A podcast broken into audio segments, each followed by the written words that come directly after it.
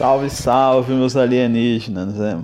Vamos falar um pouquinho sobre um episódio histórico do Brasil que chama Revolta das Vacinas, né? porque é justamente nesse momento onde estamos vivendo uma revolta da vacina ao avesso, e já já eu explico porquê, que é fundamental pensar. Né? A revolta da vacina ela diz respeito principalmente à urbanização do Rio de Janeiro. Né? Rio de Janeiro, até então capital nacional, né?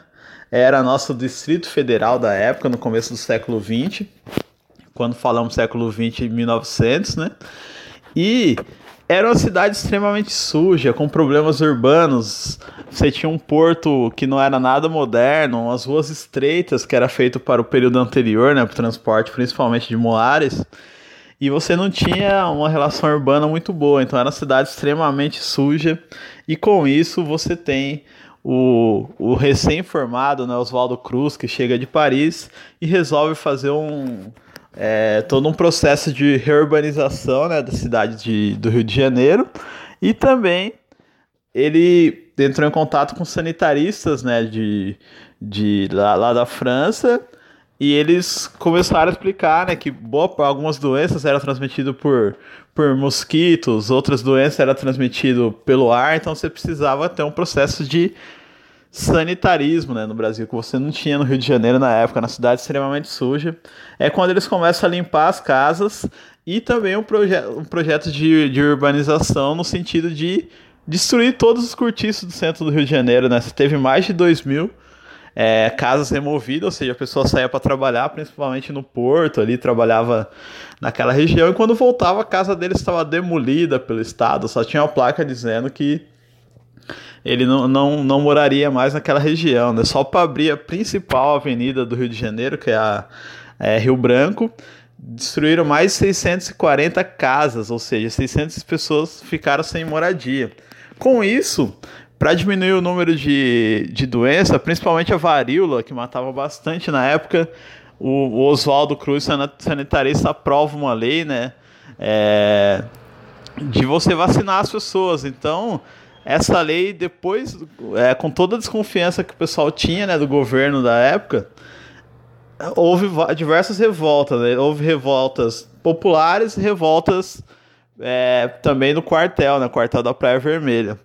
Ou seja, é, por conta da desinformação do, de uma parcela da população, eles entenderam que essa vacina aí não era necessariamente para você criar um processo de, de de, de sanitarismo, ou seja, para você ter uma qualidade de saúde.